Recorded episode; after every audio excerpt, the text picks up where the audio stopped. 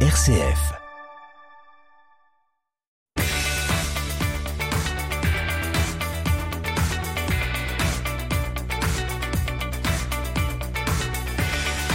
Bienvenue dans votre chronique sportive RCF Sport comme chaque lundi midi 15 sur les ondes de RCF Cœur de Champagne dans votre bloc-notes. Cette semaine, intéressons-nous à la nouvelle défaite du Champagne Basket du côté de Gravelines Dunkerque avec un changement de coach au sein euh, du club marnais. On parlera également du match du Stade de Reims face au Stade Rennais, du Racing Club d'Épernay en National 3 et enfin des Bombardiers d'Épernay en roller hockey.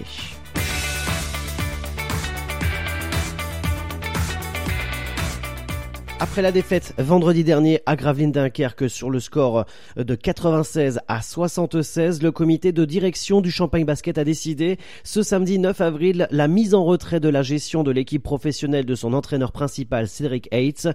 La conduite des entraînements a été confiée au premier et second assistant Frédéric Chaudon et Michael Pivot. Toujours lanterne rouge de ce championnat, les Marnais doivent impérativement s'imposer et très rapidement, notamment lors du prochain match se tiendra demain 20h au Palais des Sports euh, Pierre de Coubertin à Châlons-Champagne face à Nanterre.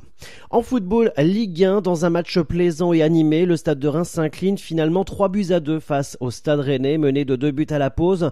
Les joueurs d'Oscar Garcia ont montré un visage conquérant en seconde période pour tenter de revenir au score, mais les buts de Maxime Buzy et de Jeanne Cajuste ne suffisent pas pour arracher le point du match nul face à un Stade Rennais très efficace. Au classement, Reims reste 13e avec 36 points avec 9 points d'avance du barragiste l'AS Saint-Etienne. Prochain match pour les Rouges et Blancs, ce sera ce dimanche 15h du côté de Montpellier.